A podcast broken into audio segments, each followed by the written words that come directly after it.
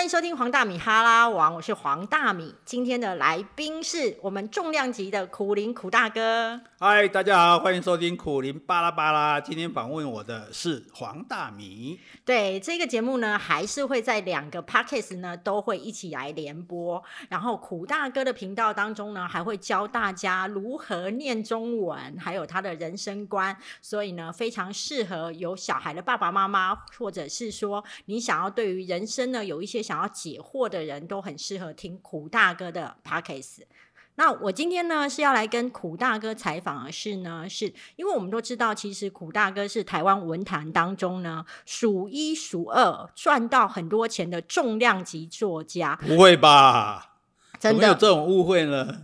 而且呢，你知道吗？作家分两种，有的是重量级但赚不到钱，有的是赚得到钱但是不是重量级。而苦大哥呢，刚好两者都是，又是重量级，又是赚得到钱，这真的很不要那么会修饰啊！其实简单讲就是叫好又叫座就对了。哎，没有错，没有错。你看人家念过中文系的，果然跟我们这一种半路出家不一样，就是叫好又叫座。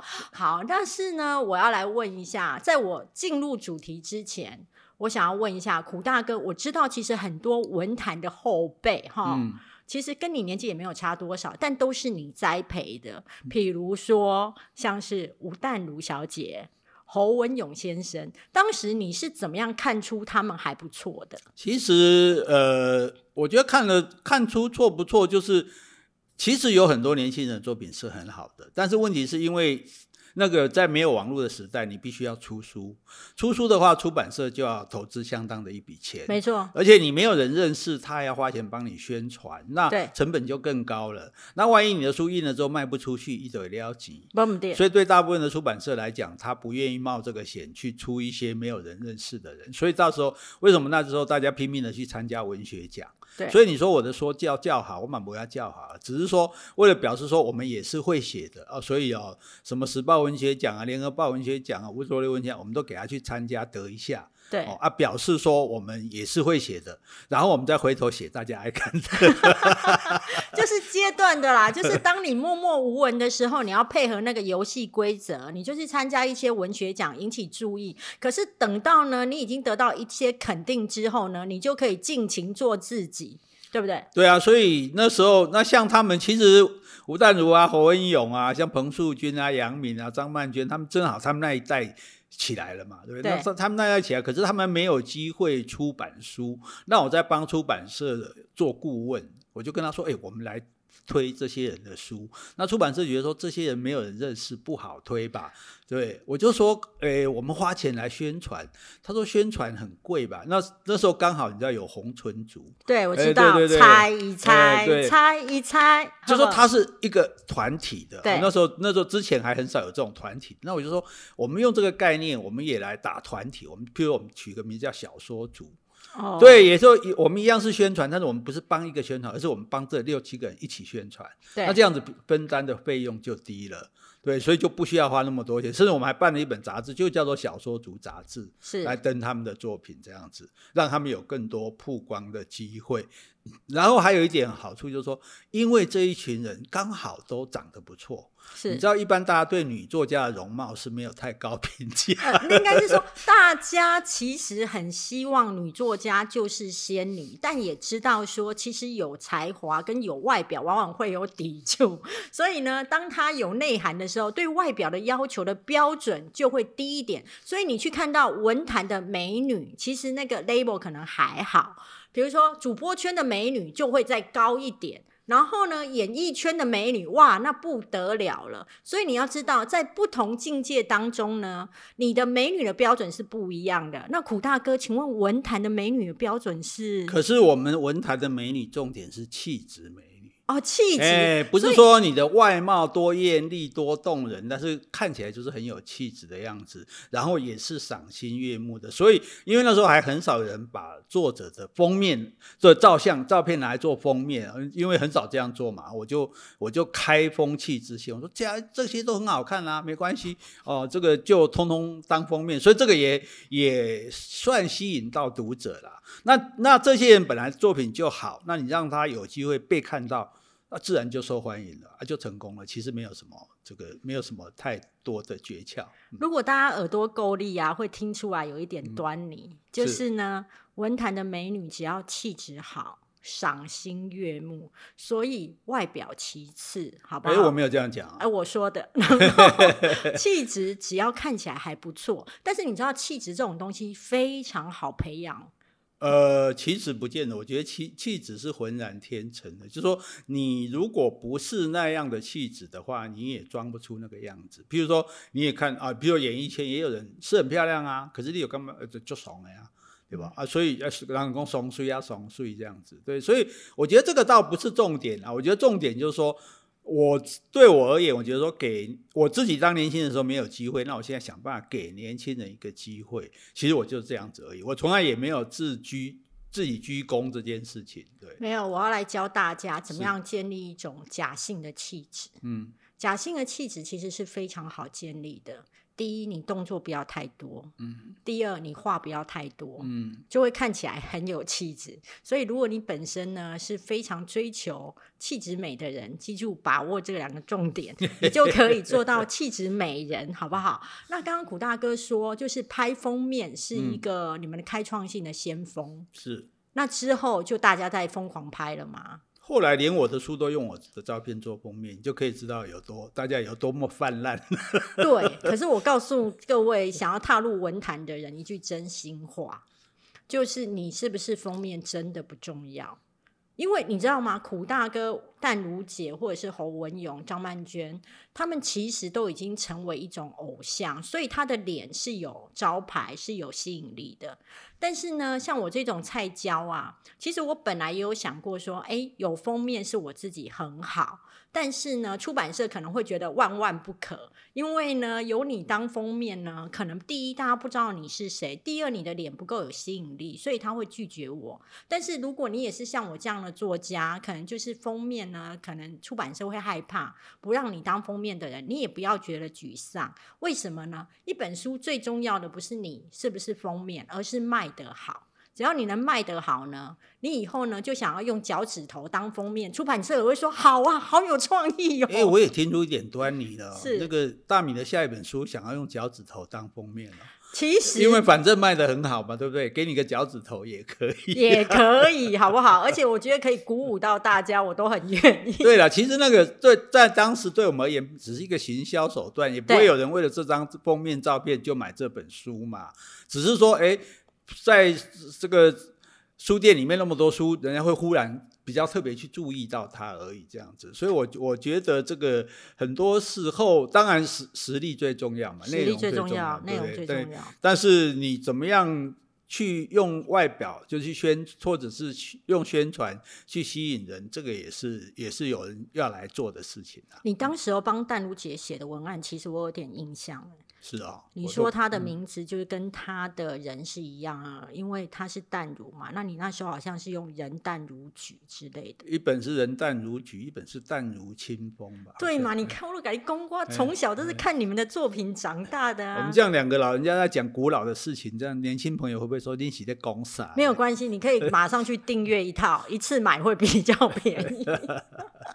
好，那这样子栽培了很多后进嘛？那是能够栽培后进的人，往往都是在文坛已经有一定的分量。那我知道苦大哥其实呢，不仅是在文坛有分量，后来其实包含在主持综艺节目或者是拍广告上面，几乎到处都有苦林的身影。那我们也知道，当一个人到处都有他的身影的时候，其实他的收入是非常可观的。苦林大哥，你可以跟我们分享一下，当时你有多厉害的收入吗？我其实这样讲会，人家会觉得我矫情，可是这是事实。其实我是一个呃很不重视钱的人。对，因为我第一个我自己就不爱花钱，所以我从来也没有什么穿什么买名牌啊，穿名牌也有开开名车的这种习惯。所以甚至有人那时候去电视台问我说：“哎，苦大哥，你怎么都不穿名牌？”我还讲了一句很大话，我说：“名牌不能荣耀我。”我能够荣耀名牌，说不定我可以荣耀名牌这样。所以其实我那时候并没有很在意我的收入。我高兴的是说，哎，书卖得很好，表示我有很多读者；节目受欢迎，表示有很多人看。我我觉得其实呃，写作的人或者是创作的人，甚至表演的人，他他更在乎的是说我能影响多少的。对，没错，是这种心情。你说那个钱，比起用别的方式赚钱，那其实是微不足道。我们这是手工业，一个字一个字刻出来，嗯，然后一本一本书这样卖的，每一本书我抽个十块、十五块这样子。所以，所以其实那个。你要说那个利润有多高，其实是不一样的。只是说在以前来讲，因为大家都觉得很少人看书嘛，一般作者、作家的书、文学的书是不会有那么多读者的。那我的书是尽量用深入浅出的方式，就是其实包括那时候这些年轻的作家也是，所以那时候还还还我们都还一起被批评为通俗作家。对啊，不入流。对，可是那个那时候其他的作家因为年轻都不太敢讲话，那。吴淡如就很有 guts，他就还击，是他说什么叫通俗啊？《西游记》《红楼梦》《三国演义》当年也是通俗，现在就是经典。你不通俗，你怎么变经典？不通俗的波浪涛，波浪他就不会流流传下来啊。对，所以其实我觉得，我并不觉得说我的东西写着表面的文字浅，就表示里面的内涵就不不深刻。对，所以所以对我而言，其实我。我没有在意这个东西，我我也不知道说哦，我现在我也不太去关心说我现在到底有多少钱，或者说我要怎么样想办法花这些钱，嗯，这样，所以所以这其实我我是一个，如果要说理财，我是一个完全没有几乎没有在理财的人。对，可是你随身财很多哎，就是其实你做任何东西啊，它都好像都会成功，而且轻而易举哎，你觉得是有什么样的关键因素吗？其实。关键因素，有人就问过我说：“呃，问我成功的秘诀是什么？”对啊，我说：“如果我那时候算成功的话，我成功的秘诀就是不做我不能胜任的事。嗯，就是这个事情我我很会做，我做起来很轻松愉快。哦，那我就去做它。而如果我觉得做起来有点吃力，做起来有点负担，做起来不太好玩，所以我我其实做什么事或不做什么事，我只取决于这件事好不好玩。”我觉得好玩的话，我就去做它。我觉得这个东西不好玩，我就不做它。那好玩的是，我们讲胜任愉快，不是吗？对，对，因为因为你做起来很轻松、很容易，你就觉得很愉快嘛。所以其实我就是挑好走的路在走，就这样子而已。那因为我就运气好，我就是呃一直走到好走的路上，所以在在那个时候算是一帆风顺吧。应该是说，我觉得应该讲是好走的路，你就会走得久。然后走得久，你就会有成绩。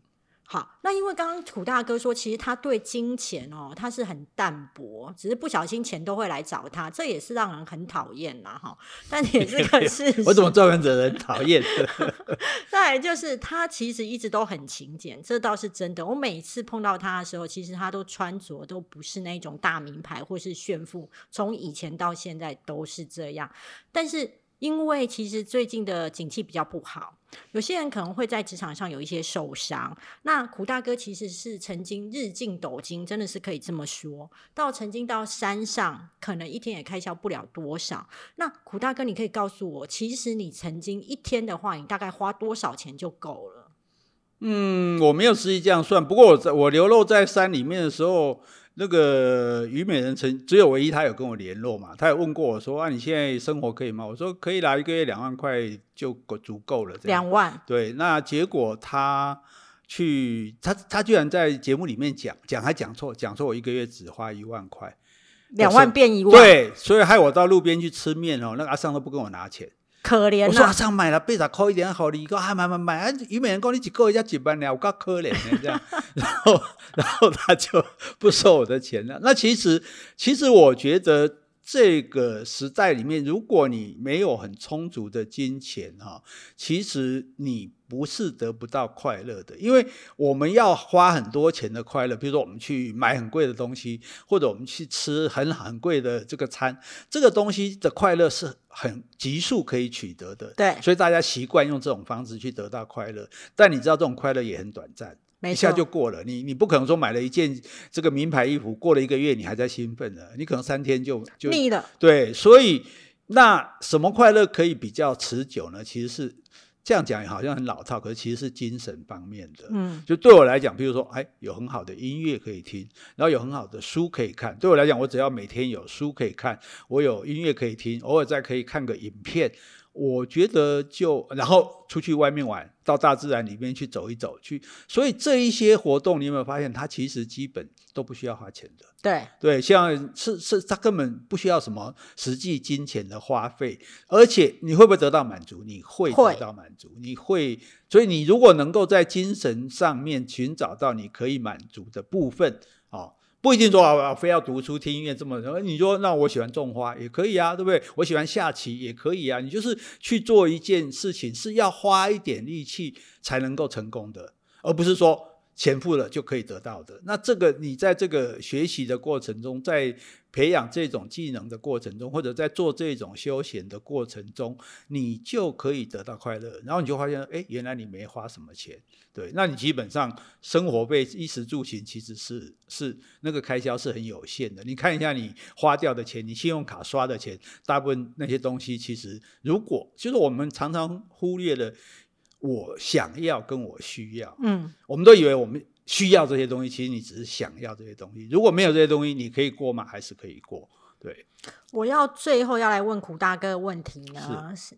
待会我把题目抛出来之后，让苦大哥想一下，因为呢，这是我临时加入的问题。好，就是呢，我想要让苦大哥帮我们讲一下，因为其实他人生走过很多路，然后呢，我希望他可以给大家一点点建议。比如说，三十岁的时候，你觉得最重要的是什么？四十岁的你觉得最重要的是什么？一直到今天呢，你觉得来到这个年纪，人生最重要就是在三十、四十、五十，可能。你认为最重要的东西是什么？但是你先不能讲哦，你要先想一下。那我先要分享一下，就是说，其实苦大哥的脸书呢，也陪伴了我过一些疗愈的时光。就是当我人生其实有一些挫折的时候呢，我那时候呢就去追苦大哥的脸书，因为我觉得我再怎么样的挫折，再怎么样被外面的人批评，都可能没有苦大哥承受的多。而当时苦大哥其实已经走过了那一些挫折，然后过着还蛮开心的日子，我都会跟我自己讲说，都会过去。然后你看，苦大哥也是走过这么多不容易，那他现在也好好的。所以当时我看他的脸书，其实是给我给我自己有很多的力量。好，那我分享完我之后呢，我相信苦大哥已经想好他要怎么回答三十、四十、五十了。再麻烦苦大哥来告诉我们大家，你对于人生三十、四十、五十的体悟。哦，随堂测验呢？哈，这个其实三十岁的时候，你要想的是你要变成一个怎么样的人？对啊，这是很重要。你要你要变成一个怎么样？这时候你要想好了，你还不能在那边迷迷茫茫了。那四十岁的时候，你要知道你可能你适合变成一个怎样的人。就是修正过，对的，你不要光是想要，想要十年的时间让你知道说，哦，原来你其实比较可能变成什么样的人，对，对，这个，然后到五十岁的时候，你要接受你已经是什么样的人，OK，所以应该是说从梦想，然后到修正，到接受自己，对。OK，好了，感谢苦大哥今天分享了这么精彩的人生故事。我们希望下一次还是可以邀请到苦大哥来节目当中。没问题，谢谢，拜拜。对，要跟大家说拜拜了。然后，但是记得，请大家记得订阅苦林苦大哥的频道，苦林巴拉巴拉，可以跟你分享人生，以及为你解答人生许多的困惑。谢谢，再见。